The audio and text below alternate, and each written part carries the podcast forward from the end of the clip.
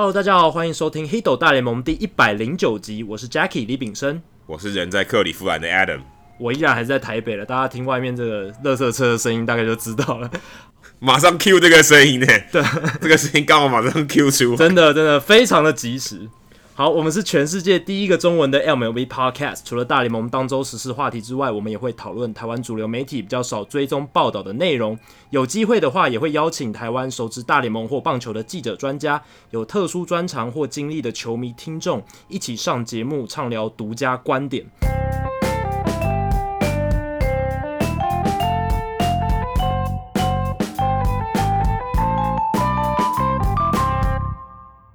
好，这个礼拜呢，其实呃，大联盟发生了很多事情，但是有一个人他的手感特别火烫，而且虽然他最最近两场比赛呢手感冷下来，两场都没有击出安打，可是还是有很多强击球。他是酿酒人队的 Christian Yelich，他在应该说上个礼拜到延续更前面一个礼拜，打击手感实在是烫到不行哦。然后他现在开季已经打了十三支全垒打，是全联盟最多的，而且很有趣的是。他这十三支全垒打都是在主场击出的，而且其中有八支是对红雀队击出的，就是他们同分区的劲旅。这就让很多球迷或是乡民就开玩笑说，Yelich 根本是一个红雀杀手。然后红雀球迷只要一听到这个名字就闻风丧胆的感觉。那 Yelich 他打击近况其实很好，已经不是新闻了，因为其实他从上个球季的下半季就已经打得非常好，已经是 MVP 等级。他后来也确实得到了 MVP。那今年到目前为止开季，他也延续那样火烫的手感，就让人感到非常好奇说，喂，到底 Yelich 他到底做了什么事情，或者是他到底呃哪些地方做得很好，让他打击的成绩变得这么好？那呃，我这个礼拜有稍微去研究一下说，说 Yelich 他到底做了哪些事情，让他的打击成绩变得更强，而且甚至有人觉得已经是 Barry Bonds 在世的感觉，就是说。Barry Bonds 好像重重返大联盟的感觉，因为他打打击成绩跟 Barry Bonds 巅峰期的时候有点像，就是呃打击率非常高，上垒率更是到超超过四成五的等级，然后长打率也是非常夸张。那我去看了一下 Yelich 他一些呃打击的内容，我就发现说他有三个关键让他现在打击成绩变得非常出色。第一个是他更懂得挑好球做攻击，诶，这个能力其实非常重要，因为呃很多大联盟打者他们。在练打或者是在 batting practice 的时候，都可以打得非常好，这是毋庸置疑。但是为什么他们上实战的时候，有些人就打不好，有些人就可以维持好的打击率，就是代表他们的选球有落差。那通常能够选到比较好的球做攻击，把坏的球选掉的打者，他通常能够打出好的成绩。像 Mike Trout，他也不是说哦。任何球过来，他都一定能打得好。他也有是也有一些一定的弱点，可是他厉害的地方就在于他能够选掉那些不适合攻击的球，专注在他可以攻击的球上面。Yelich 他自从去年下半季变成顶级炮手之后，今年球季其实投手对他有很高的防范。今年投手对他投好球带的球的比例呢，只有大约百分之四十，是他生涯新低。而且投手也不敢对他投速球了，他的速球。比例呢？他看到的速球比例只剩下百分之三十一左右，这两个数字都创下生涯新低。可是照理来说，诶，投手对你做出调整了，你可能打击成绩会下降，但 Yelich 反而没有，他反其道而行，打得越来越好。这是因为他在面对更多变化球，还有好球带以外的球路的情况下，他并没有保持那种非常积极或者是容易乱挥棒的情况，他没有让自己容易陷入球速落后。所以他选掉了那些不适合攻击的球，然后增强自己在好球带里面的出棒比例。他今年在好球带里面的出棒比例是百分之七十二点六，是生涯最高最高的。那在这样的情况下呢，他准确的抓到他能攻击的球做攻击，打击成绩也变得很好。他今年在好球带里面的球，他对这些球的长打率超过了零点九，是非常惊人的一个数字。那第二点是他更强调拉打了。他今年的拉打比例是百分之三十九点二，到目前为止，然后推打的比例降到百分之二十四点三。以前大家都知道，Yelich 在马林鱼时期有一段时间都是以推打为主的一个选手，长呃推打比例的大部分都超过百分之二十九，但今年下降到百分之二十四点三，但是拉打比例上升到接近四成，那这个是很明显的一个呃相反走向的一个趋势。那大家都知道，拉打的比例提高的话，通常能够提升打者的一个长打爆发力，因为呃，我们之前讲过不管是右打者还是左打者，拉打是能够比较释放长打火力的一个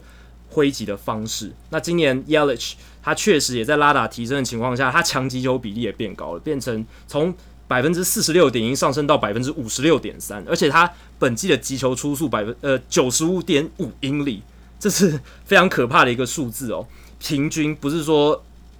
只只计算强击球而已，他平均就可以得到九十五点五英里的强这个击球出速，非常厉害。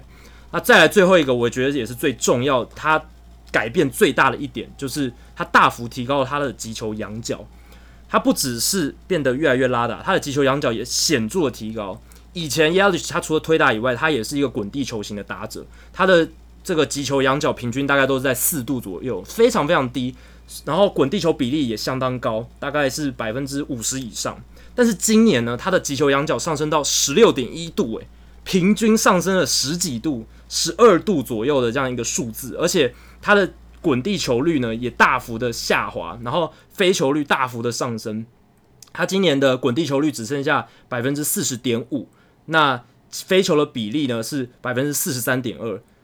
跟往年比较，它的飞球比例上升了二十个百分点，所以它等于是从一个滚地球型的打者，而且是很很偏滚地球型，变成一个飞球型的打者，是整个形态一个大幅度的转变。那在这样的情况下呢，他击出了更多的全垒打，然后他的长打火火力也变得比较强。那他以前最为人诟病的就是滚地球偏多，造成他没办法制造出稳定长打输出的一个问题，也这样子就解决掉了。不过当然，Yelich 他现在的状况是非常极端的，因为他的飞球出墙率就是飞球里面变成全垒打的比例高达百分之四十，那联盟平均是百分之十五左右，所以这个数字 Yelich 一定会下滑。那在下滑的情况下，他打击成绩也不会像现在 OPS 这么夸张的一个情况。但是呢，Yelich 他在打击形态还有打击内容上所做的改变是可以看到的。那相信呢，他今年再这样子表现延续下去的话，虽然打击数据会回归到一个比较正常的水准，但是这样子下去，他还是有机会再问鼎一次 MVP。说到 MVP，他是 Albert Pujols 二零零六年以来就卫冕的 MVP，隔一年在五月一号打出第二多全垒打的。我不知道为什么这个。这个机我觉得有点瞎了，那我看到的时候觉得有点硬套上去，因为其实获得 MVP 的人不多嘛，嗯、对不对？每一年就每一年就两个，然后国家联盟一个，美国联盟一个，然后卫冕的 MVP 隔年等于说看他有没有 handover 嘛，有没有宿醉，说啊打一个非常棒的球技之后，接下来开机会不会低潮？哦，那这个情况很明显在 Christian Yelich 身上没有，那 Albert Pujols 在二零零六年十四支全垒打也没有，而且。今天在录音的时间是美国时间四月二十三号，所以代表至少他还有八天可以去赶上这个记录，所以应该是非常非常有机会。不过 Jacky 提到那三个，我也都同意，而且这也的确是让一个打者可以有更多全垒打的一个算是要素吧，对不对？就是你要懂得抓到好球，适合你的球去攻击，然后拉打，拉打的话代表你的这个力量也比较大。然后提提高击球仰角，这更不用说。可是我觉得很很奇妙的是，在这二十四场比赛里面，他不仅是全垒打都在主场打出来，他事实上他的这个打击成绩是几乎是两个，可能是像去年的陈伟英吧，陈陈伟英的投球表现，打折版的陈伟英啊，对，而且是很我觉得是很是很离谱的，是他在主场的打击率是四成一七，客场打击率是两成四四，所以几乎快差了大概。二十个百分点，而且最最有趣的是，他的 BABIP 也一般我们说他的算是幸运指数，其实在主场还比较低，只有两成三三，客场是三成二三，将近也差了一成，所以事实上他客场还是比较幸运的。相较起来，这段时间刚才讲到打击率有差，上垒率五成四零跟二成九五也差非常多，长打率更是离谱，离谱到一个你无法理解的地步。在主场的长打率是一是一点二七一，这非常离谱，这个是电动成绩。可是客场的成绩呢是两成九三，两成九三基本上大概跟可能跟投手的打击差不多吧，可能跟可能跟 Zack Greinke 差不多。所以他的这个一来一往，他的 OPS 从一点八，一点八几乎是变态的成绩，跟五成八八，我相信差了差了三倍诶，所以。所以你可以看得出来，他其实在主场打得特别好，所以我也蛮好奇，刚刚这三个条件，他不可能只有在主场才这么做嘛？不可能嘛，对不对？因为这跟主客场比较没什么关系，所以我也蛮好奇这一点。然后刚好我最近，呃，我在访问的过程中也有听到，刚好两个人有聊到所谓的主场优势，而且对打者来说，像 Mattingly，大家知道当 Mattingly 是马林鱼队的总教练，然后也是我比较常访问的对象。他在打着，他在他的球员生涯时期，当然是以这个打击著名的嘛。他就有说到，他其实去每个球场，他对于呃这个球场是否习惯在客场作战的时候，他认为其实这个 Batter's Eye 打者之眼是是一个他调整状况很很大的差别，因为因为对于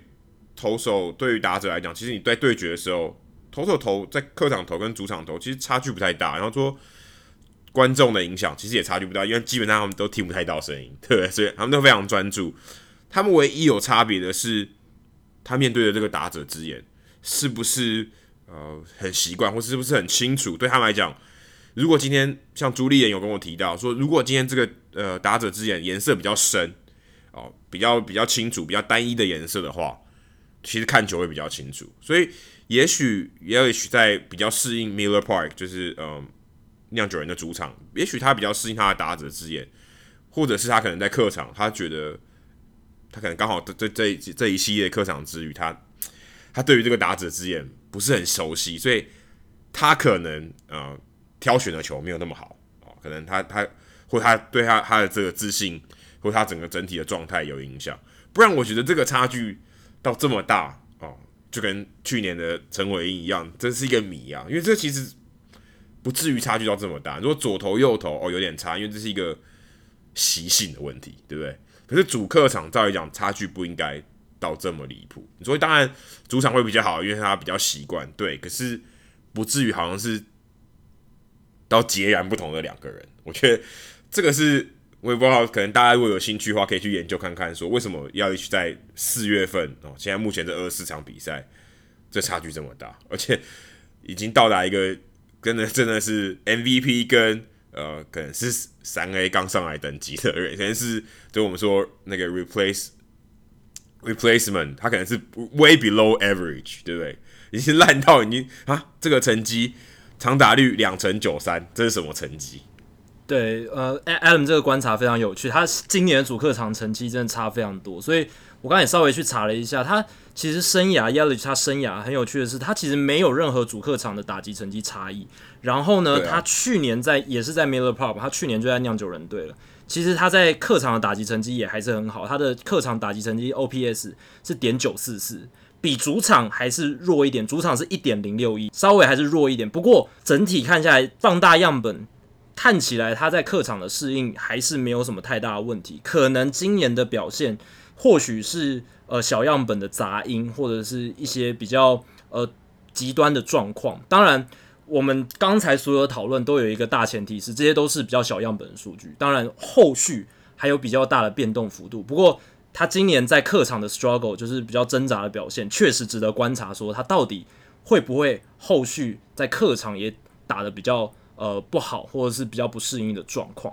那讲到全垒打王，现在 Yelich 是全联盟的全垒打王嘛？那在美联，美联的全垒打王是 Chris Davis，是运动家队的这一名重炮手。他现在呃十轰，是目前美联全垒打最多的选手。是名字里面有 K 的，对，是 K Chris Davis with the K，不是那个精英队的 C 的 Chris Davis，不是常常被 K 的那个 Chris Davis。那这个运动家队的 Chris Davis，他这个礼拜有个大新闻，就是他跟运动家队签了一张延长约。诶。都已经四月快到五月了，然后在四月中这个阶段，他签了一张延长约，其实是蛮罕见的哦。而且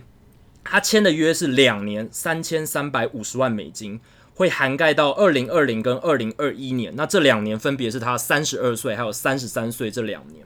那他今年的薪水则是一千六百五十万，所以他其实签的这个延长约跟他今年的薪资水准。差不多，因为他这这一张延长约平均年薪是一千六百七十五万，只是加薪了二十五万，但是接下来两年他都可以得到这个超过一千五百万美金的这样的保证薪资。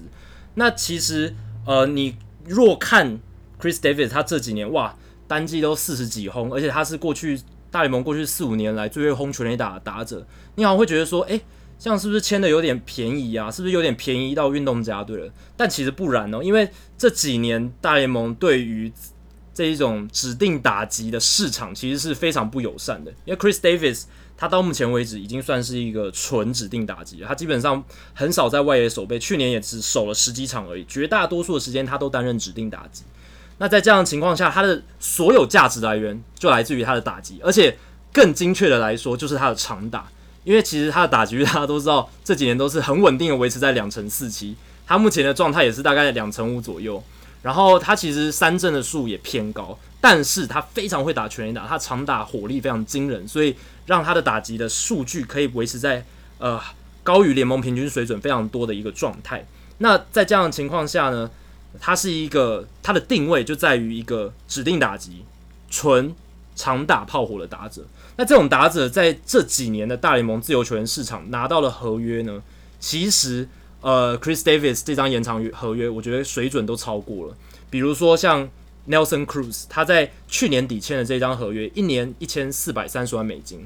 那当然，Nelson Cruz 他的年纪比 Chris Davis 大非常多，大了六七岁。但是呢，大家要记得 Nelson Cruz 他过去这四年的成绩在水手队都打得非常好。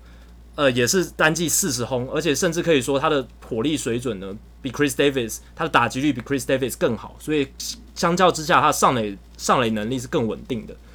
那 Chris 呃 Nelson Cruz 他拿到的是一年一千四百三十万美金，外加多一年一千两百万美金的球队选择权。那其他的呢，像 Logan Morrison，他去年跟双城签的合约是一年六百五十万美金，他签约的年纪是三十岁。然后他之前曾经单季三十八轰过，其实他的打击样本，他他的打击形态呢，跟 Chris Davis 我觉得啦没有相去太远，只是 Chris Davis 的长打输出比较稳定一点，Morrison 比较不稳定，而且 Morrison 他是左打，然后 Chris Davis 是右打。不过你这样就可以比较出，诶，Logan Morrison 他也是一个 DH，也是一个以全垒打为主的选手，他就是拿到一年六百五十万美金，而是而且他是在三十岁的时候签下这张合约的。那另一个，我觉得，诶、可以显示出，诶、其实这几年自由市场情况变动非常巨大，就是 Carlos Santana，他在两年前其实已经是自由市场寒冬的时候，签了一张三年六千万美金的合约。我觉得这种合约现在应该，我觉得那个时候就已经很难看到了。我不知道为什么那时候费城会签张合约，但是现在应该是不可能再出现，尤其是连 Chris Davis 这么顶级的长打型炮火打者，他都在三十一岁这个年纪签了这种。两年三千三百万美金的延长约，所以未来应该是很难再看到 Carlos Santana 当时这种指定打击，三十一岁，然后三年六千万美金的合约，应该是很难再见了。还有一个是二零一七年一月的时候，运动家队也签了一个全垒打型的炮手，他叫 Brandon Moss，他那时候是签两年一千两百万，而且 Moss 当初当时的签约年纪是三十三岁，是比较老一点。不过也可以看得出来，Chris Davis 这张合约事实上，呃。价码一一年平均一千六百七十五万，其实算是相当不错了。那过去这五年来，其实大联盟几乎应该说真的就是完全没有任何延长约是签给 DH 的，这五年来都没有。那上一张签给比较像是 DH 球员的合约，应该是二零一四年十一月 Victor Martinez 跟老虎队签的，还有也是二零一四年 David Ortiz 那个时候跟红袜队签的。接下来到 Chris Davis 为止，好像都没有任何延长约是签给 DH，所以也可以凸显出运动家队其实是非常重视 Chris Davis，他们认为 Chris Davis 在他们打线里面非常重要，占有呃非常举足轻重的一个角色。而且我觉得他们可能也看中了 Chris Davis，他在场下一些他的 make up，他的人格特质其实是非常好的。他非常关心，就是算是身边的人，他常常能跟身边人打成一片。我记得我们。呃，我们访问过的呃运就是场场地工作人员，他也跟他很熟，所以就可以看得出 Chris Davis 他是一个呃可以跟周遭的人很亲近。然后大家如果还记得，他之前有个新闻是，呃，他承诺帮小球迷打全垒打，然后他也真的打全垒打，所以他热心公益，然后跟周遭人处得很好，然后在运动家队适应得很好，他也喜欢待在湾区。在这样的情况下，我觉得这张延长合约对双方来说。都是签的相当不错，而且我觉得他比较稳定吧，跟刚刚那些人比起来，Nelson Cruz 他其实在应该说他最最近从精英之前有一阵子也坦白说也不是很稳定。Logan Morrison 也就是打了那一年的好球，所以嗯，基本上我觉得 Chris Davis 当然你说他两成四七真的是非常稳定，而且他的全垒打可以持续的产出，而且他目前算是还在高峰期，还算是高峰期啊，应该还算没有在走下坡。当然他们防守没有什么价值，不过 Carlos Santana 我觉得他比较不太一样，因为他那时候是跟费城人签约嘛。那费城人那时候他其实是一垒手，他严格来讲起来他不算指定打击。虽然呃费城人当然不是看中他的手套，不过那个时候觉得更怪的是，因为他等于把 Rhys Hoskins 丢的挤到左外野去，所以当然这个合约我觉得当然价码上看起来怪，一方面是他整个策略看起来也是蛮诡异的。虽然现在。Santana 就就就又回到印第安人了，看起来又又回到又回到原点这样子。我看到这个新闻的时候，我我只有觉得一个感觉，就是运动家终于愿意花钱了，真的，而且愿意把人留在运动家。我现在我我我如果这样回想，我记得 Matt Chapman 应该也还没有延长合约吧，对吧？嗯、可照理来说，Chapman 可能是比 Chris Davis 更值得。啊，第一个头号目标去把他签下来的，他现在已经基本上是看板球星了嘛。因为你想，运动家已经有多久没有这种算全国性明星的一个这个这个人物？我觉得已经已经没有了。那 Chapman 看起来，我不知道他会留会到什么时候啦。但是 Chris Davis 给我感觉是，诶，运动家终于愿意说我要保留我现在的球员是明星啊。虽然你看。光芒队现在都没有这么做嘛？光芒队连 Archer 哦，当然有 Black Blake Snell 有被签下来的嘛。可是那是年轻人啊，像 Chris Davis 是三十几岁的，对啊。对，一般他们他们对待这些球员的策略是：OK，你打得好，OK。那如果我们七月三十一号前战绩不是很理想，那基本上你是不会待在这支球队的。那 Chris Davis，你如果坦白说啦，如果他没有签这张延长合约，你会觉得他会留在运动家吗？七月三十一号之后，我个人是非常不看好这个事情会发生。我觉得他很有可能，他如果打得好的话，运动家战绩不好，这两个条件都都符合，但他应该是不太可能留在运动家的啦。所以这个这个事情让我蛮压抑的，就是哎，原原来现在运动家愿意开始留人了，这的确蛮不寻常。对我来讲，我觉得现在运动家过往，尤其这这十几年来的历史，我觉得这是蛮不寻常的，算是也许开始是一个。一个怎么一个转性的开始，也也许开始开开始懂得说，OK，我要开始保留这些我觉得有价值而且成熟的这些球员。真的，呃，运动家、光芒这些球队，他们惯用的手法就是趁这些刚年刚发展起来的年轻新秀还赚的非常少的时候，先用延长约、便宜的延长约把它绑下来嘛，就像刚刚 Adam 提到的。那他们，我觉得在 Matt Chapman 之前，可能就是 Josh Donaldson 吧，就是有这么一个，诶、欸，农场自己出产的，然后表现又非常好，攻守俱佳这样的三垒手，Josh Donaldson 就是一个。但结果拿去换 Brett Lawrie，对，没有没有，这不能再讲。这运动家球迷听到这里，可能已经吐血倒在桌子上。真的，那是他们我觉得近年来最失败的一笔操作，所以。有了这样的前车之鉴，我觉得，诶，Matt Chapman 确实就像 Adam 讲，应该是要被他们绑下来才对。他们应该要积极跟他洽谈一张延长约。除了 Chapman，像是 Matt Olson 现在在受伤的他们一垒手，其实我觉得也很适合谈延长约，因为 Matt Olson 他是也是攻守俱佳，而且他也也是年轻人，然后他在运动家这个市场里面也非常受到喜爱。所以，如果他们未来有有继续想要延长这一波年轻球员的王朝的话，那他们势必得要留住这一些年轻自产的球星。他们会想留王朝吗？我个人是蛮蛮玩马汉的，我觉得是很难的啊。我觉得他们如果能够把一批年轻球员留住的话，是可以延迟一阵强盛的时期，是有机会的。但是他们就是要要眼光很精准啊，因为他们这种小市场球队就是要眼光够精准，把握住对的人，不然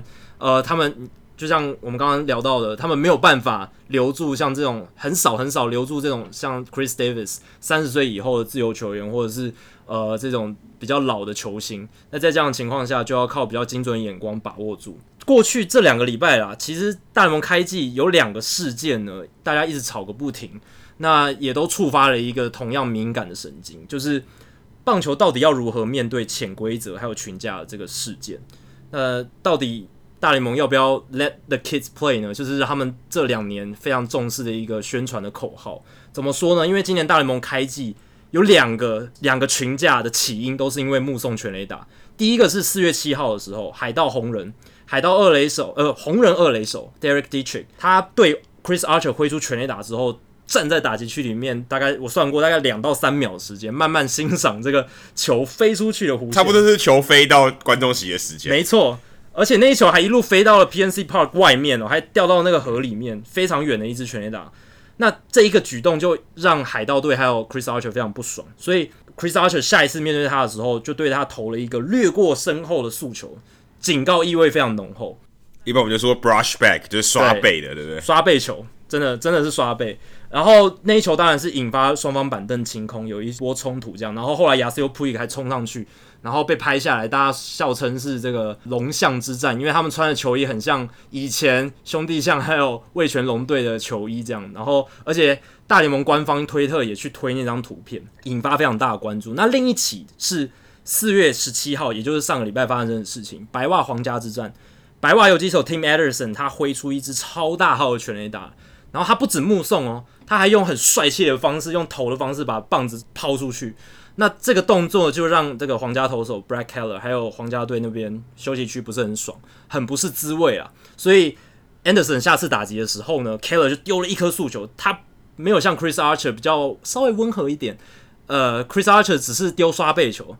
，Keller 是直接打在了 Anderson 的背上，臀部背上。对，也是速球啊。对，是速球直接砸上砸上去了。那当然触发双方板凳清空。那这两起事件其实相关人士都有遭到禁赛啊。发动报复的投手 Archer 还有 Keller 都是五场。那红人外野手 Yasiel Puig 因为他偷上冲上去要打人，所以他被禁赛了两场。红人总教练 David Bell 一场，Anderson 一场，然后白袜总教练 Rick Renteria 也是一场。那 Anderson 比较有趣是他是受害者，但是他为什么被禁赛呢？因为他在跟对方理论的时候用了比较激动的言辞，就是一些 N word，他只用 N word，N word 就是有种族歧视的这种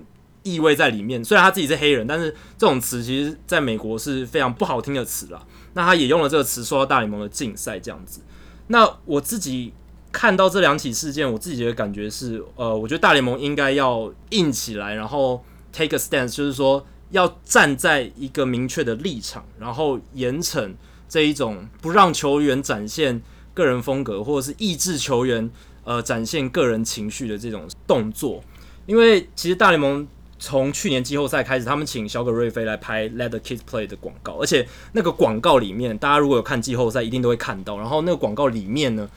就明确的指出说，棒球应该要怎么打，应该是大家都可以很激情的，大家打出全垒打的时候是可以目送全垒打的，大家是可以活蹦乱跳的。而且 Ken Griffey Jr. 在最后面传出一个讯息，就是 Let the kids play，就是 No more talk，不要再讲那些啊、棒球传统上应该要尊重比赛啦，不应该这样子。看着全垒打目送出去啊，你又不是打了什么很厉害的全垒打什么的，就是那个广告其实透露出的讯息就是大家应该要更展现自己的情绪，更奔放一点。今年他们还加码出了 Let the Kids Play 二点零，就是把一个看起来好像很严严肃的记者会打改造成一则一个像是有点像乐色化吐槽的大会这样，而且邀集的明星大部分都是年轻的球星，而且来自各种不同国家、不同族裔的，所以看起来就是呃。有在要吸引年轻球迷的感觉，希望整个棒球运动可以更加的贴近现在社群媒体文化，还有像 NBA、像 NFL 那种比较刺激的一种环境。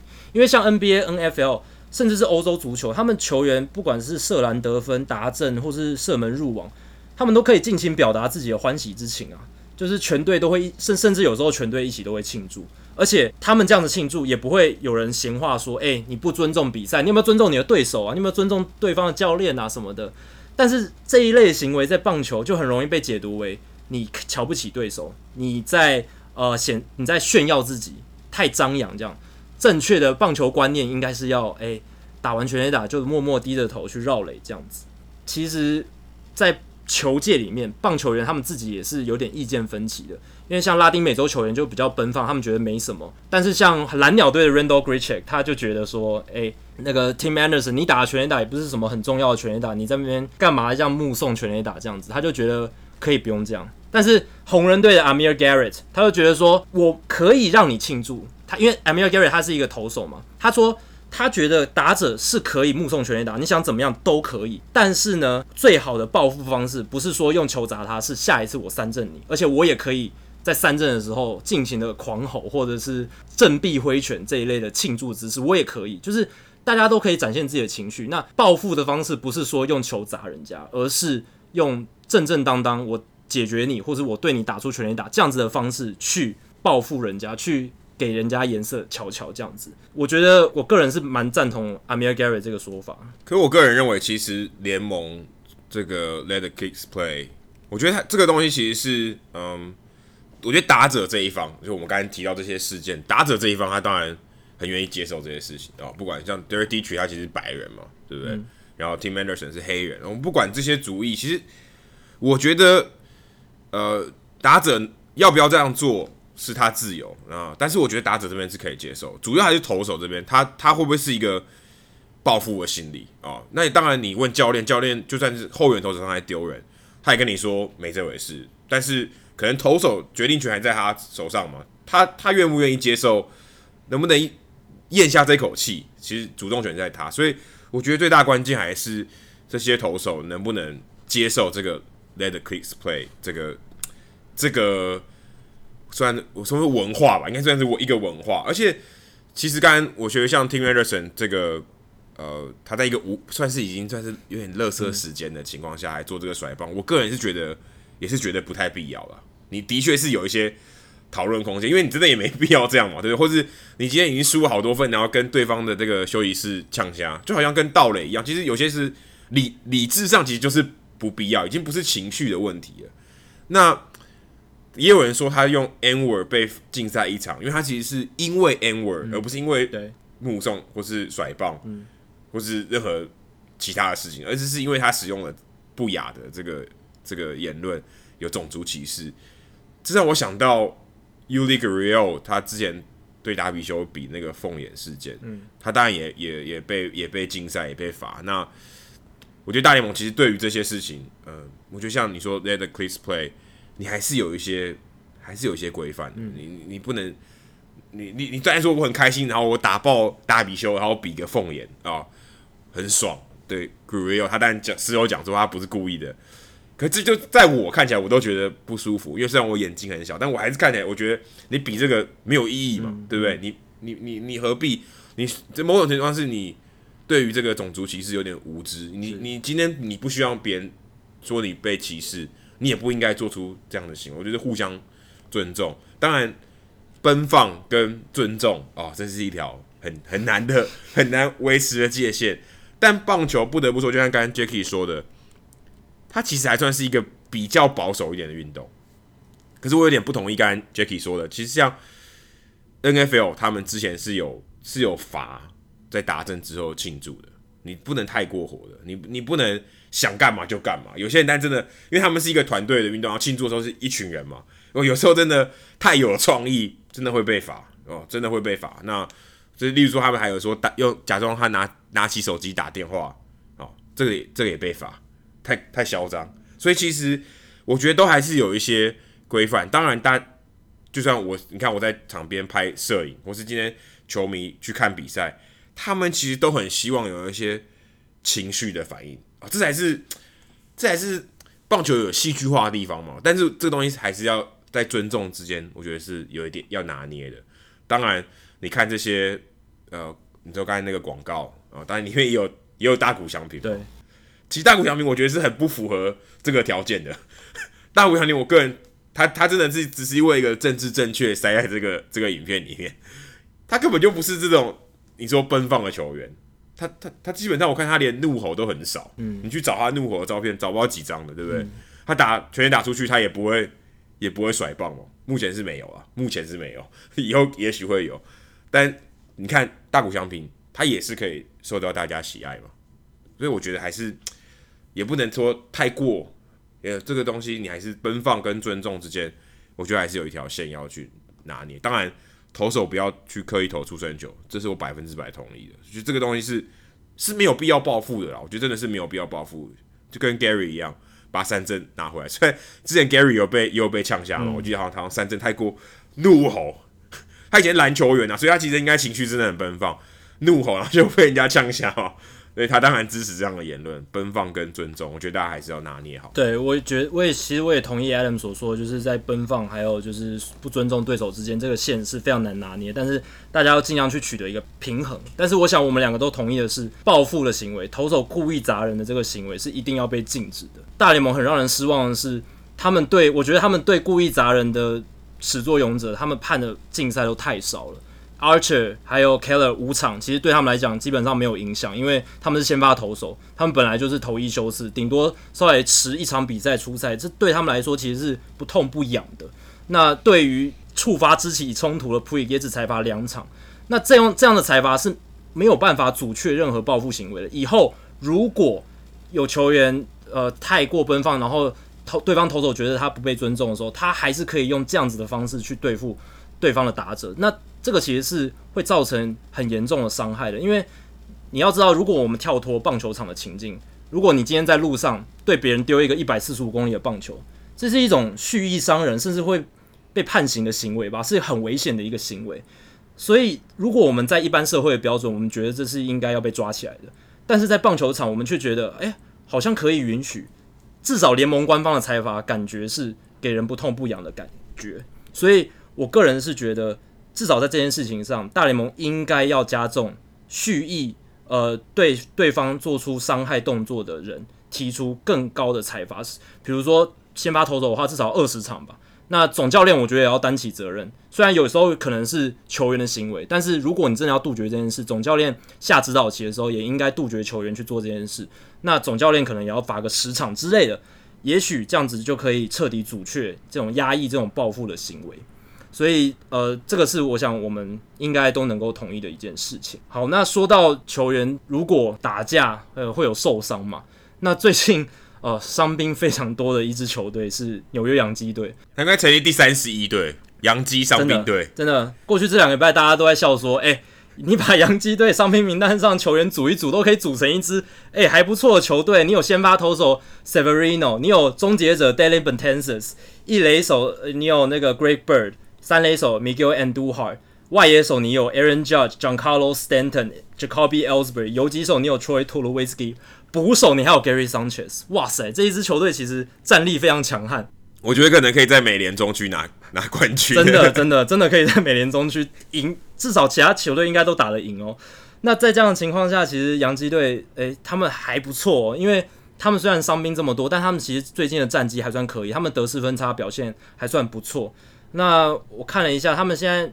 有十三个人在伤兵名单上嘛。比较好的消息是，我觉得他们最坏的情况应该已经快过去了，因为 Miguel Andujar 还有 Gary Sanchez、Giancarlo Stanton 都算是在近期就有机会回来的。尤其是 Gary Sanchez，他据传在也许后天录音时间的后天，呃，台湾时间星期四就有机会回到大联盟的阵容当中。那 Miguel Andujar 也也快要接近归队，所以。呃，他们打线里面至少捕手、三垒这两个重要的炮火来源会呃归队这样子。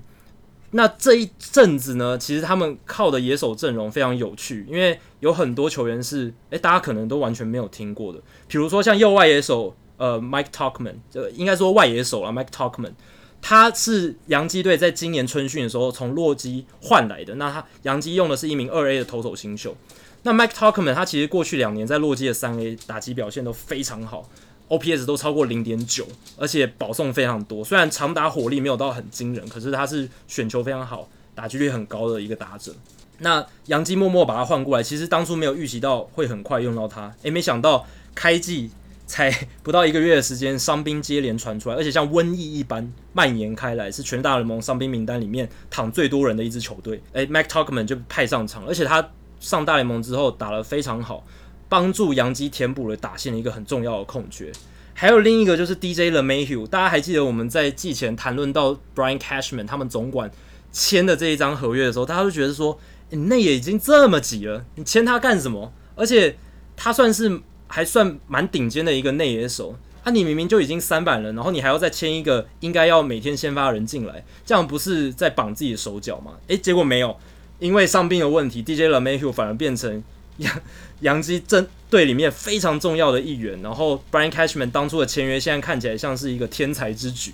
那还有另一个是，诶，去年他们八月的时候，默默的从呃蓝鸟队换过来一个内野手叫 Gio Urshela，那他其实本来是一个守备组的球员，杨基把他换过来，其实也是增加这个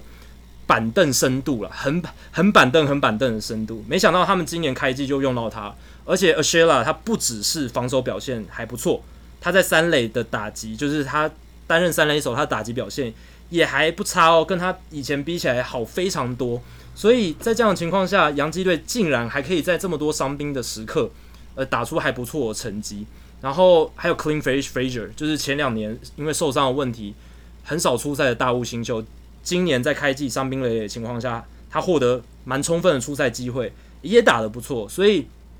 在这样看来，其实，诶，洋基队你可以看得出来，他厉害的地方在于说，诶，他不止明星球员多，年轻强打多。他板凳深度也维持得很好，我想这也是 Brian Cashman 他常常被人家低估的地方，因为大家常常他都说他之所以能把洋基带得这么好，连续好几年都胜少呃胜多败少，是因为他钱多，他们是邪恶帝国，他们有很多资源随便他用，但其实 Cashman 他确实有他的独到之处，他想的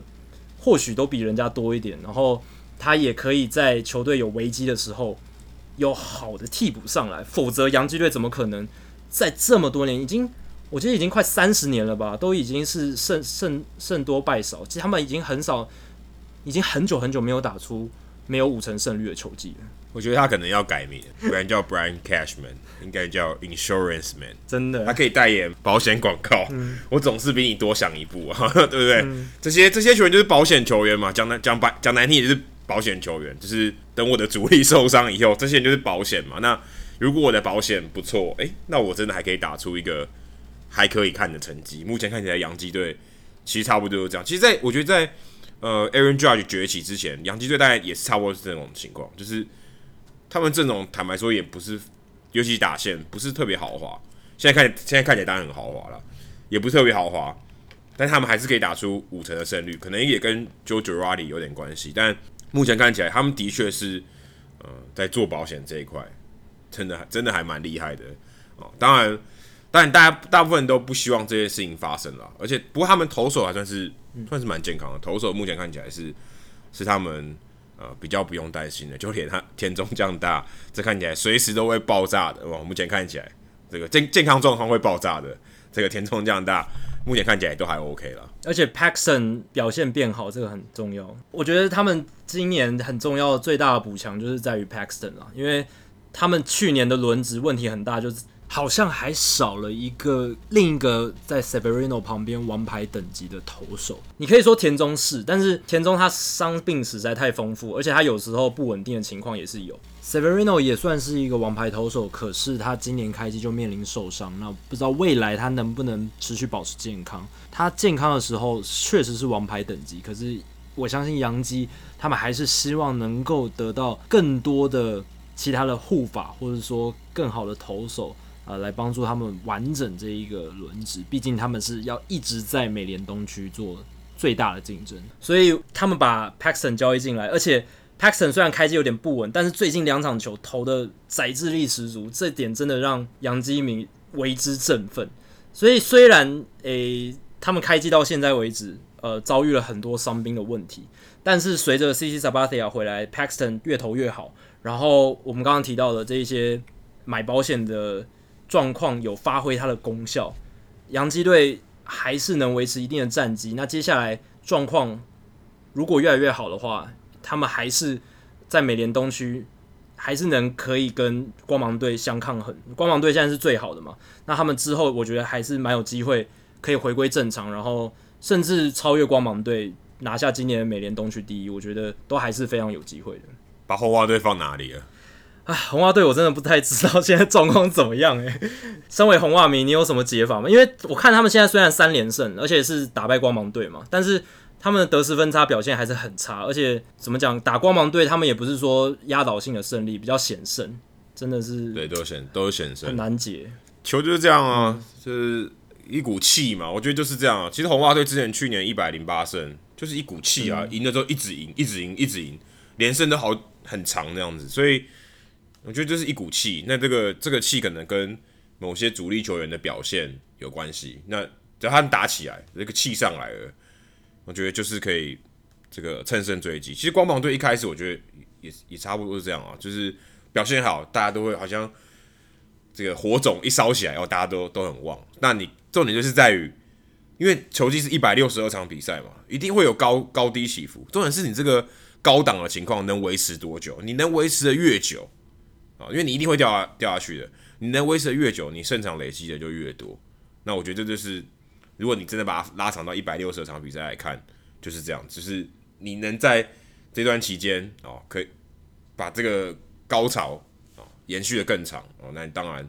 你可以有比较好的战绩。我觉得基本上就是这样。所以就看啊、尤其像 Mookie Betts 啊，什么时候？因为像杰里马天尼斯还蛮稳定的，这个开季表现都很好。就像 Mookie Betts 有没有办法把这些找回来？然后还有主力的先发投手，他们先发投手是真的太差了。有办法恢复的稳定，那刚好他们现在可能五个人都集体爆炸，只要可以，我觉得两三个人回来，其他慢慢状况慢慢调回来，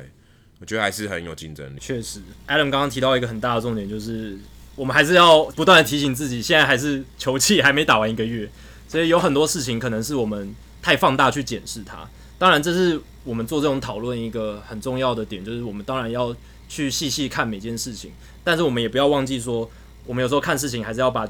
那个格局拉大一点。那放眼整季的话，红袜搞不好回头我们球季结束后回头看，只会觉得这只是一个小小的污点，因为他们下半季又重新打回来，对吧？龟兔赛跑哦，对不对？这都很难，这都很难说，真的很难说。然后像水手队，他们可能开季打得很好，但是下半季可能疲软。还有像去年的大都会队，开季火烫的跟什么一样，结果下半季也是整个软掉。所以怎么讲都很难说。不过红袜队今年。确实是一个比较令人印象深刻的 World Series Hangover，就是所谓的世界大赛冠军的宿醉状态，确实是比较明显一点。我分享一个啊，因为我前几天看那个 MLB Network 有看到 Harold，就是他们的分析师去分析 Mookie Betts 为什么打击低潮，然后他就有提到说 Mookie Betts 他在以前状况好的时候，他的挥棒的这个摆动，因为大家知道 Mookie Betts 他在打击准备的时候，他是会摆动他的球棒。他 Harold 他说。他在之前的时候，他的摆动的幅度会比较大，会比较能够蓄力。据他的说法是这样，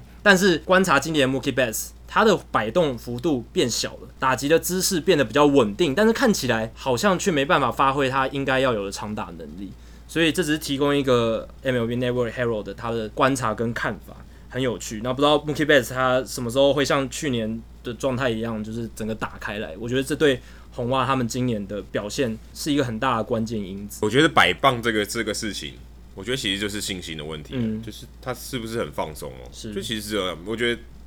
Harold 没有，我觉得这不是重点，就是他就真的是他现在心态应该是比较紧绷，对，搞不好就是比较紧绷嘛，对吧、啊？然后对啊，他就比较专注嘛，他就没有放松嘛，应该有没有说比较专注？应该说他比较紧绷哦，他当然也要专注没有错，可是他不是很自然的去。面对那个状况，因为他很放松，他打的很好的时候，什么都很顺嘛，他棒子自然晃动就大，所以我觉得基本上就是就是一样，他什么时候突破这个低潮，他自然就会放松，回到他原本应该有的这个状态。好，那说到放不放松，这跟球员的心理状态非常有关系嘛。那大联盟其实上个礼拜，Yahoo Sports 美国 Yahoo Sports 他们刊出了一个跟球员心理有很大关联的一篇报道。那主流媒体是比较少人去关注这件事，但是我觉得这件事。还蛮有趣，而且也也蛮重要的。老实来讲，如果你介入到非常实际的球员打球的层面的话，其实是一个很重要的事情。那美国 Yahoo Sports 他在四月十七号刊出一篇文章，讲的是一个水手队的球员，现在已经退休了，他叫 Rob Whalen。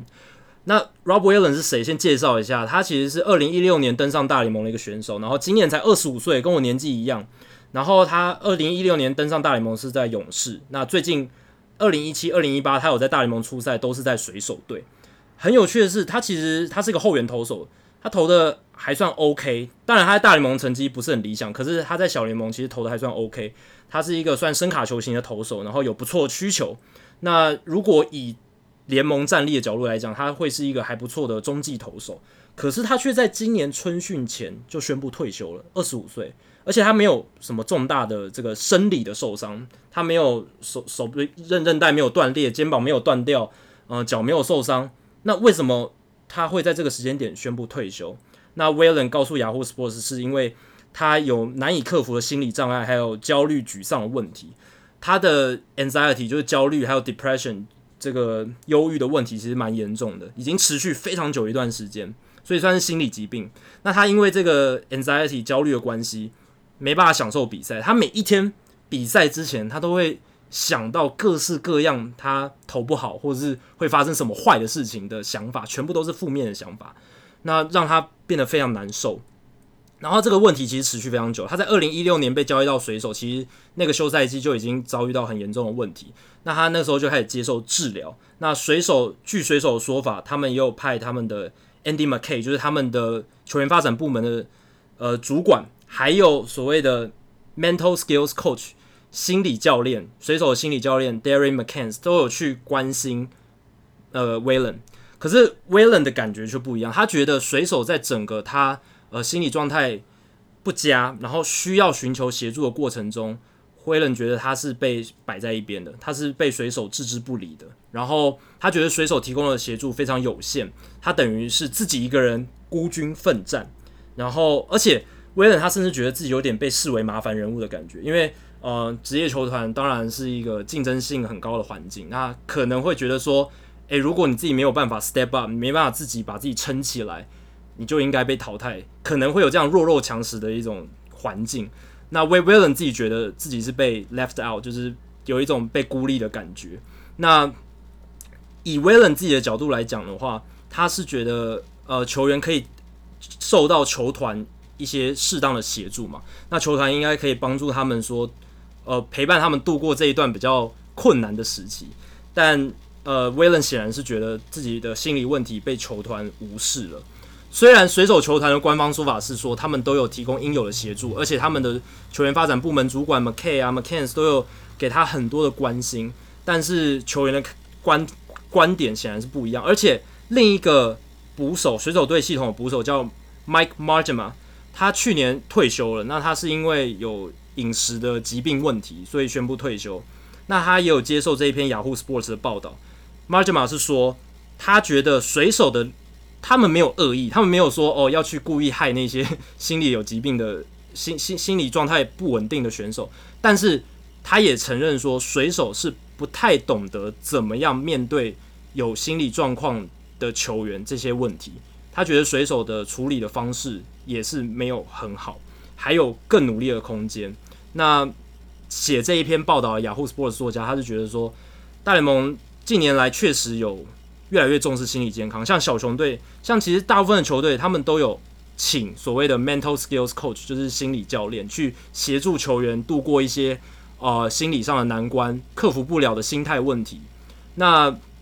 但是他也这个作者他也提到说，还需要更多专更专业的人士，因为大部分的这些 mental skills coach，他可能只是前球员，或者是呃没有所谓心理专家或者是心理医师执照的人士。那他认为，如果联盟真的要改善这个问题，球团应该要聘请真正有执照的人士，发掘问题的根基，然后来改善这一切。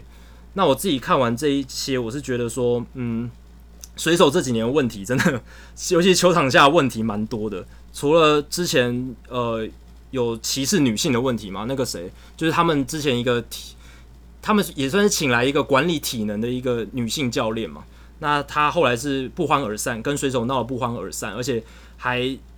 告诉媒体说水手他们有歧视种族、歧视女性的一些行为。虽然全部被呃水手否认，而且大联盟现在调查好像也没有一个结果。不过呃水手确实这几年球场下的风波好像还蛮多的。那我觉得呃球员的心理问题确实是应该要受到重视，不是说诶你自己没办法照顾好自己就让。就让你被淘汰吧，因为这就是自然的筛选机制。你可能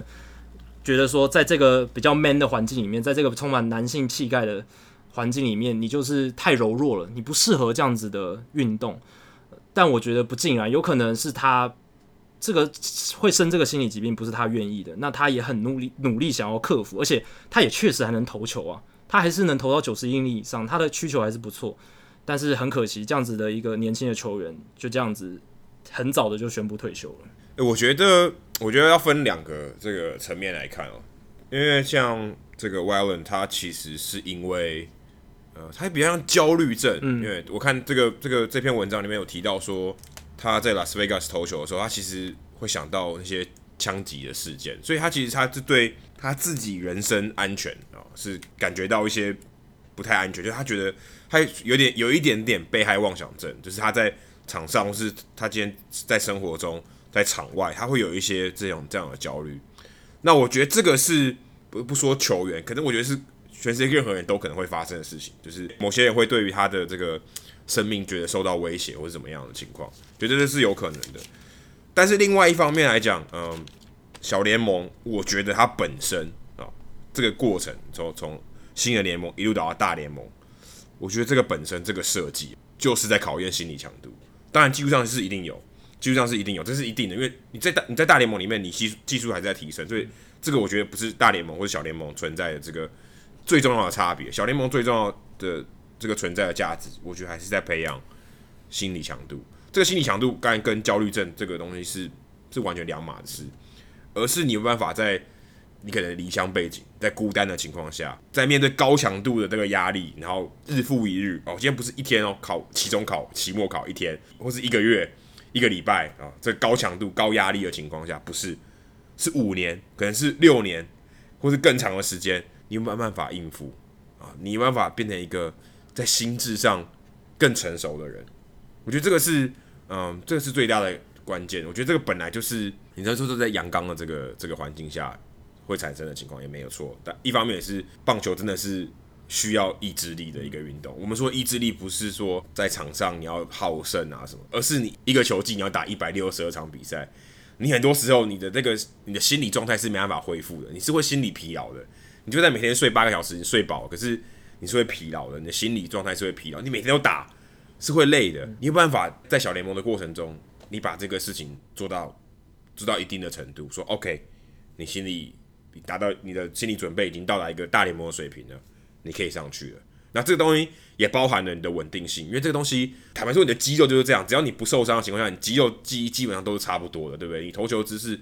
不会改变太大。可是为什么会有人这高低起伏？主要还是心理问题啊。他我不知道，我想不透为什么最近那么低潮嘛。那你当你这个心理的条件、心理的强度越来越好，你你这些高低起伏，你自然会比较少，或是你调试的就比较快。所以我觉得基本上小联盟，你说这四五年的期间，最重要就这个。你看 NFL、看 NBA，诶，他不需要这些吗？你你你选进来就马上就可以上了嘛，因为你技术条件 OK 啦，你你可以打啦，你你基本上跟先发球员都差不多了。可是棒球为什么不是？你当然有很少数的球员可能大学毕业。他直接打大联盟，可能只过了半年或不到一年的时间，他就上大联盟。对，那是因为他心理条件已经很好了。他在大学的时候，这个球队评估他哦，心理素质 OK，你可以上去了，技术绝对没问题，你绝对有平均水准，就是让你上去打打看。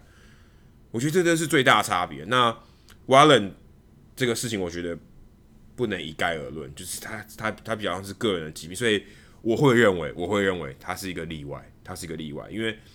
那水手队他。这些什么 mental skill coach，他们做的是我刚才前面讲那个东西。你是不是有办法应付高强度的？那焦虑症这些事情，我想对他们来说，我不晓得他们能力怎么样，但是对他们来讲，是一个是一个 outlier，是一个是一个艺术，是是少见，坦白说是少见。那其他当然 Wallen 是他有他有讲出来嘛？那很有可能很多人有可能很多人没有讲，他还是盯着没有去做这件事情。对，但当然有。但是你说今天在小联盟这种高压力的情况下，我觉得我觉得会加重。我不是心理背景，但我觉得会加重这个焦虑症。他个人觉得我没有喘息的机会嘛，对不对？你说我可以请假嘛？但我看报道里面，水手队是有让他请假，但还告诉他说我可能不会回来。对，我我可能觉得我没有办法调试好，我可能不会回来。所以我觉得这是不太一样。那小联盟这个设计基本上。的确，我我个人认为，就是在训练你的心理强度，这个会绝对大大的影响你在大联盟的表现。那之所以设计了这么长的年，这个这个时间去培养这些选手，技术上一定有会成长，心理上我觉得更重要、更重要的事情。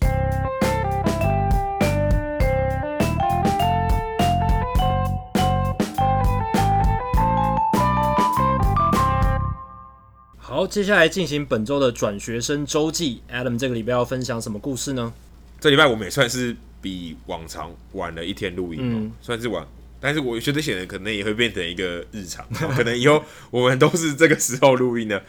因为刚好我我我其实上一次我记得上一次也是星期一有发生一些事情嘛，就 Jackie Robinson Day，对所以刚好我们可以接到这个话题。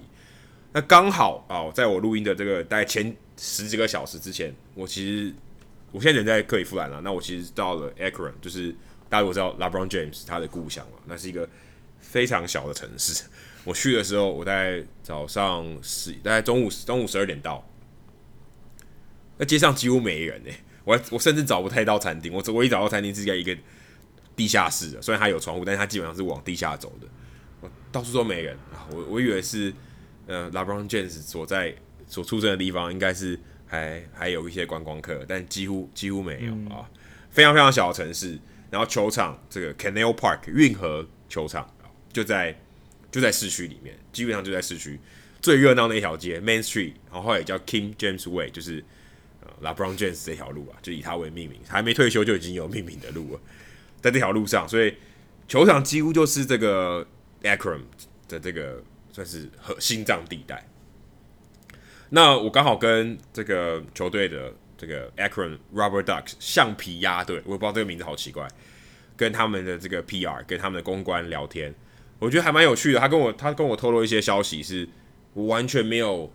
啊、呃，之前完全没有任何知识的啊。他说到一个很有趣的东西是，他们在他们离克里夫兰大概只有半个小时四十分钟的车程，所以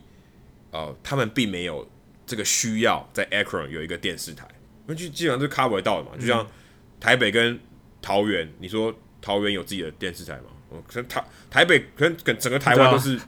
集中在台北，所以你知道这个距离差不多四个小时内应该都是可以 cover 的哦。所以他们没有自己的电视台，那跟其他的球队比起来，你可以看大联盟球队，其实他们都有自己当地配合的电视台嘛，所以他们其实是没有电视公司来转播他们的比赛的。其他的小联盟球队有些是有的，因为他们城市规模有到一定的程度，是有自己的电视台来来转播的。他们没有，他们是自己的，嗯、等于是他们自己这个球队的啊、呃、媒体电视制作团队，媒体对，他们一个媒体部门去做这些东西，然后跟跟小联盟的官方去配合，说要把我的 highlight 上传给你这样。所以算是蛮拮据的哦，这是就是他们是二 A 的球队哦，那我很难想象，可能有一些 EA 或是其他的球队是呃更低阶一点的球队，可能是新人联盟。新人联盟我觉得应该是没有转播啊，但是可能 D J EA 或短 A 可能是有转播的，比较少。因为但是因为二 A 是基本上已经是一个完整的球季了，所以他们还是没有自己转播单位。这种情况我问他，他其实说这是非常少见的，在小联盟这个生态里面，在。呃，我们说完整球季的二 A、三 A 的情况，而且我看到他们有多缺钱呢？他们连每一个界外球打出去，呃，请注意界外飞球啊，这一段话呢，都会说由 Hito 大联盟赞助啊，这样就很好笑，就是哎、欸，连界外球都有都有赞助，这个这个标语，连保送也有，保送是披萨公司送的，三振那更不用说，三振更大家全场更开心嘛，那都都有这个。赞助赞助厂商的这个这个活动，那他们为了要生钱，其实他们在场上你会看到很多那种周边的活动，像我们最近社团在讨论的 Beat the Freeze 嘛，就是它也是赞这个赛跑的活动，局间赛跑的。其实，在大联盟里面，并不是每一局局中间都有活动的，可是像在 Akron Rubber Ducks 这个这个球队里面，几乎我看几乎每个半局都有这个赞助的活动哦，想办法尽量跟赞助商。说哦，我有我有曝光哦。虽然昨天进场人数大概两千多人，但这是这是售票的，实际进场我就不知道了。然后这场比赛打到后面都已经大概八局的时候，已经超过十分的十分差，基本上观众已经走了大概九成到八成，大概剩下一两一百个人左右吧。他们还是很认真做场上的活动。我还看到一个很有趣的是，他们随机挑了四个人坐在一排，说你们这四个人里面哪一个人说的数字一到十最。刚好最接近我我说的那个数字，不用猜中哦，一到十而已，几率超高的。猜只要猜中我这个数字或最接近那个人，他就得到一百块，一百块不还蛮多的，一百块在三千块台币，然后赞助商提供的，然后就就有这种活动。那基本上现场已经大概剩下一百个人不到，他还是做这种活动，我觉得还蛮蛮蛮特别的。而且刚刚有提到说他离克里夫兰大概半个小时四十分钟，所以他们这个球队呢，靠什么靠什么来刺激票房呢？靠这些印第安人队复健的球员，这些大联盟球员来票房。可是你会想，诶，如果我今天是大联盟球员，然后我要复健，我应该会找一个，呃，除了你可能是真的很长时间、很长时间在伤愈复出，你可能在 EA 去出赛，或在新人联盟，或者延长春训，大部分应该会选择在三 A 的球队比赛，因为他实力比较接近大联盟，然后记录又不算。可是他们却是比较，呃，印第安人比较偏好把他们送来这里，因为距离比较近，只有半个小时而已，所以你你如果调整完，你就可以直接到克里夫兰，所以其实算是。比较简单，因为他们三 A 其实，在 Columbus，在哥伦布是在另外一个城市，比较远。他们是还在 Ohio。那像林多尔，他其实，诶、我就问他说，那为什么林多尔去 Columbus 跟张玉成他们一起同一队？哦，他说，因为刚好那个时候 Akron Rubber Ducks 刚才打客场，哦，客场没，对，主场没比赛嘛，所以就没办法，所以只好去 Columbus。所以他们其实，在这一段。这个要如何刺激票房也是蛮有趣的，你可能没有想到这一点吧？就诶，你去二 A 打嘛，二 A 离我们球场比较近，你去二 A 打，所以他们也受惠于这个有大联盟球员来打的时候，哦，就可以刺激一下票房，就就会有更多人来看这个比赛，因为大家可能会比较希望可以看到大联盟球员上场比赛，虽然他们可能只打呃两个打席或三个打席就下去了，但是他们会希望说，诶，我有大联盟球员啊，我来看，可以用比较小联盟的票价。大联盟的享受，真的好像有点怪怪，因为其实也只有一个人而已，或者或者几个人，还是有啦。大联盟球员献祭还是不错，对吧？对，但是他可能不是最完整的状态之类，但这种打折过这样子，所以他们也可以靠这个来刺激他们票房，所以这是蛮有趣的。另外还有一个，大家可能啊已经有看到这个网络上有分享，刚好我遇到封神，那个时候我就在场边，他看到我的那个单脚架上面有中华民国的国旗啊，一个青天白日满。青天白日满地红的国旗贴在这个贴纸，他看到我就走过来打招呼说：“哎、，Chinese Taipei 或 Taiwan。”然后他就跟我打招呼说：“哎、你还记得我是谁？”我说：“我知道，我从小看你打球。”他说：“你这样讲，我要很老。”然后他就指着旁边球员说：“哎、这个这个台湾人知道我以前有多传奇，他用 legendary 这个字。”他旁边人说，用很狐疑的表情看着他说：“我怎么不感觉你就是一个？”很普通的黑人老头，是投手教练这样，我哪相信你在台湾有多传奇？那他他他就看只有我知道。然后那我问朱立言，因为我们去采访朱立言嘛，朱立言诶，他也不知道说封神是对面这一队的总这个投手教练，所以也还蛮有趣的。朱立言小时候也是看看封神长大的嘛，那呃这也算是我在采访之外很算是真的是预意料之外的一个一个插曲，还还算是蛮有趣的。对，其实我小时候也是看封神长大，因为我小时候最先就是看兄弟象队的比赛，我可能第一个认识的投手就是他，因为他最好认嘛，他跟其他人都长得不一样，而且他那时候确实是兄弟象里面算是王牌投手等级吧，我自己觉得啦，我那时候看他觉得他上来就是可以很稳这样子。其实我们之前在春训的时候有到大都会的春训基地，其实有机会去访问他，但是我们那时候有任务在身，就没有没有特别过去这样，不然他其实那时候也是在。大都会春训基地里面，呃，做指导。对，我有跟他说，我跟他说到这件事情，说其实我们那时候也在，嗯、只是我刚好因为我们要去采访，他也知道说，哦，陈伟一天有在大联盟的这个比赛出赛，所以其实他他是知道，他有在关心台湾选手这些事情的。好，接下来数据单元，我们来一个起承转合哦，前后呼应，一样聊到 Yelich，Yelich 这个最近真的是真的打疯了，真的真的对，所以这个礼拜的数据单元，我先从 Yelich。带起，然后呢，接下来讲几个更有趣的周边的数据。好，Yelich 他上个礼拜六战八轰嘛，大家都有在传这个数据，非常厉害。那但是我们社团就有一个人问说，诶，那六战八轰这个是一个记录吗？历史上单周击出最多全垒打的数量是多少？那我就特别去查了一下。大联盟单周历史上最多全垒打的是一九六八年华盛顿参议员队的 Frank Howard，他也是一个历史上知名的全垒打好手。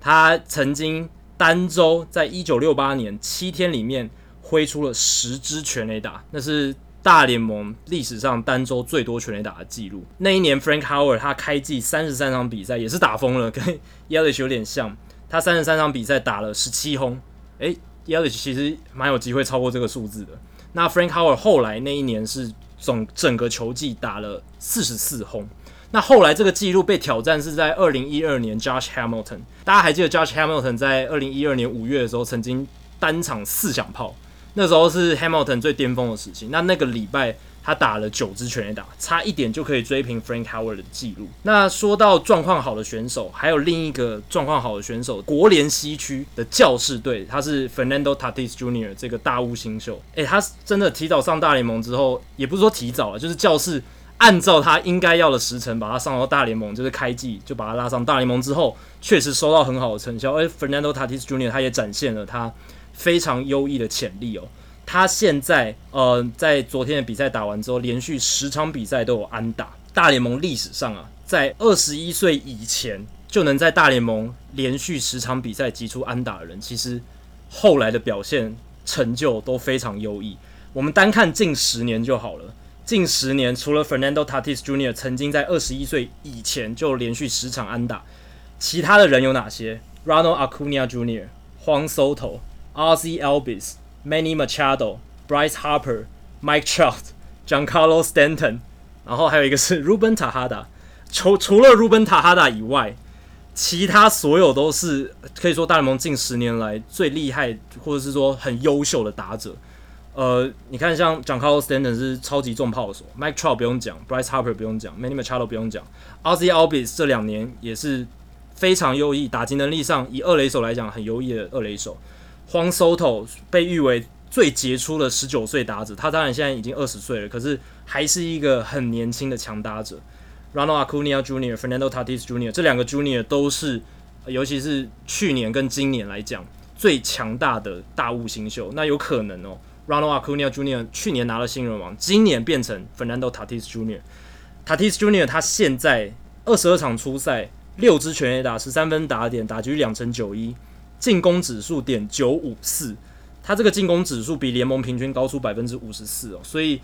至少以开季目前状态来讲，他是没有任何适应的问题。至于能不能把好的打击手感延续到季末，就是呃接下来我们要观察的重点。那我接下来最后一个要讲的数据呢，其实也包含 Fernando Tatis Jr. 在这个榜上，就是我这个礼拜有点无聊的去查了大联盟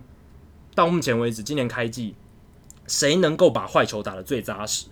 大家都知道，诶，打坏球也是一个技能嘛。如果你能把坏球打得好，打得扎实，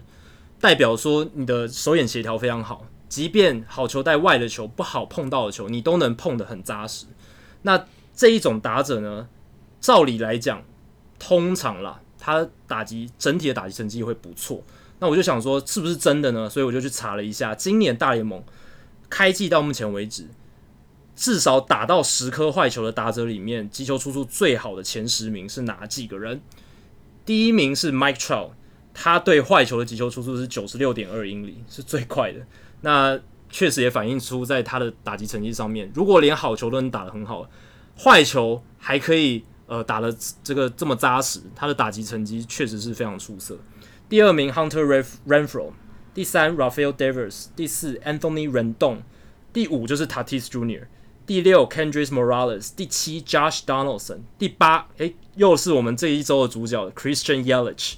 第九，Pete Alonso；第十，Ronald Acuna Jr. 所以这个十个球员名单里面，你可以看到有美联国联目前最强的打者 Trout，还有 Yelich，也有还严重被低估的国民强打 Rendon，年轻重炮 Acuna、Tatis、Alonso 这些状况好的年轻球员。但是也有打击成绩不佳的 Devers、Rafael Devers，还有 Kendrys Morales。不过十个球员里面有八个都是打击成绩非常出色的，这个样本还是可以看得出来。其实你如果能把坏球打得扎实，你的打击成绩通常就会还不错。那我就去看，如果我们把样本大一点的话，拉大一点，是不是也是这样？所以我去看二零一八年还有二零一五到二零一九年全部的数据，发现确实是如此，因为。去年二零一八年，所有至少打中五十颗坏球的打者当中，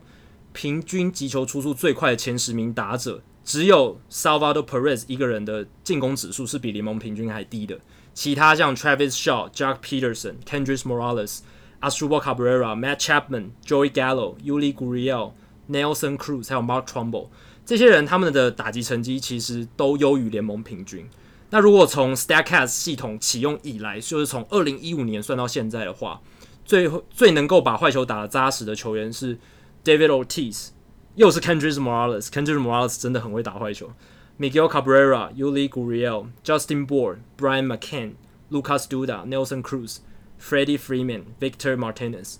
所以除了 Victor Martinez 以外呢，其他这九名选手，二零一五年以来都曾经缴出过非常好的单季打击成绩。所以可以看得出来，如果你能把坏坏球打得扎实，代表你的不仅是你的手眼协调能力好，你整季的打击成绩，你长期的打击成绩也会还算不错。诶、我觉得这个还有一个关，还有一个关键点，除了手眼协调，我觉得是这些打者他们对于他们自己，他们自己设定的好球带，他是稍微跟主审的是有点不一样。他认为他可以打得到的球，哦，应该说他自认为的好球带，我我觉得可以攻击的球，未必是主审认定的，或是这个。我们说这个系统认定的好球带，所以他也是有办法打到。所以我觉得这样看下来，我可以得到一个结论，可能是 Morales 他的好球带特别大。对，对，Morales 跟 Gurriel，他觉得他觉得他哪里的球他都打得到嘛，对不对？他他觉得差不多他就去打了，因为他事实上也打得不错，对不对？他可以把球打得很强劲，所以他就去出棒。因为你这个你这个前提一定是他要去出棒嘛，对对不对？他如果坏球不出棒，你也不会打得强劲嘛。所以他就认为，OK。这个我这个这个球我可以打，然后就我就把它打强，但也许他根本就不是系统认定的好球带，但没关系，我觉得我可以打，没有差嘛。谁说一定要进到好球带才能打？没有人这样说，对啊，所以我觉得他就是这些人他的好球带比较大，攻击欲望也比较强，所以一方面他当然也是强打者，但是我觉得他们是相对于其他的强打者来讲，攻击欲望比较强一点，而是他们的实力也比较好，就是因为他们办法打打把球打好打中哦。这个是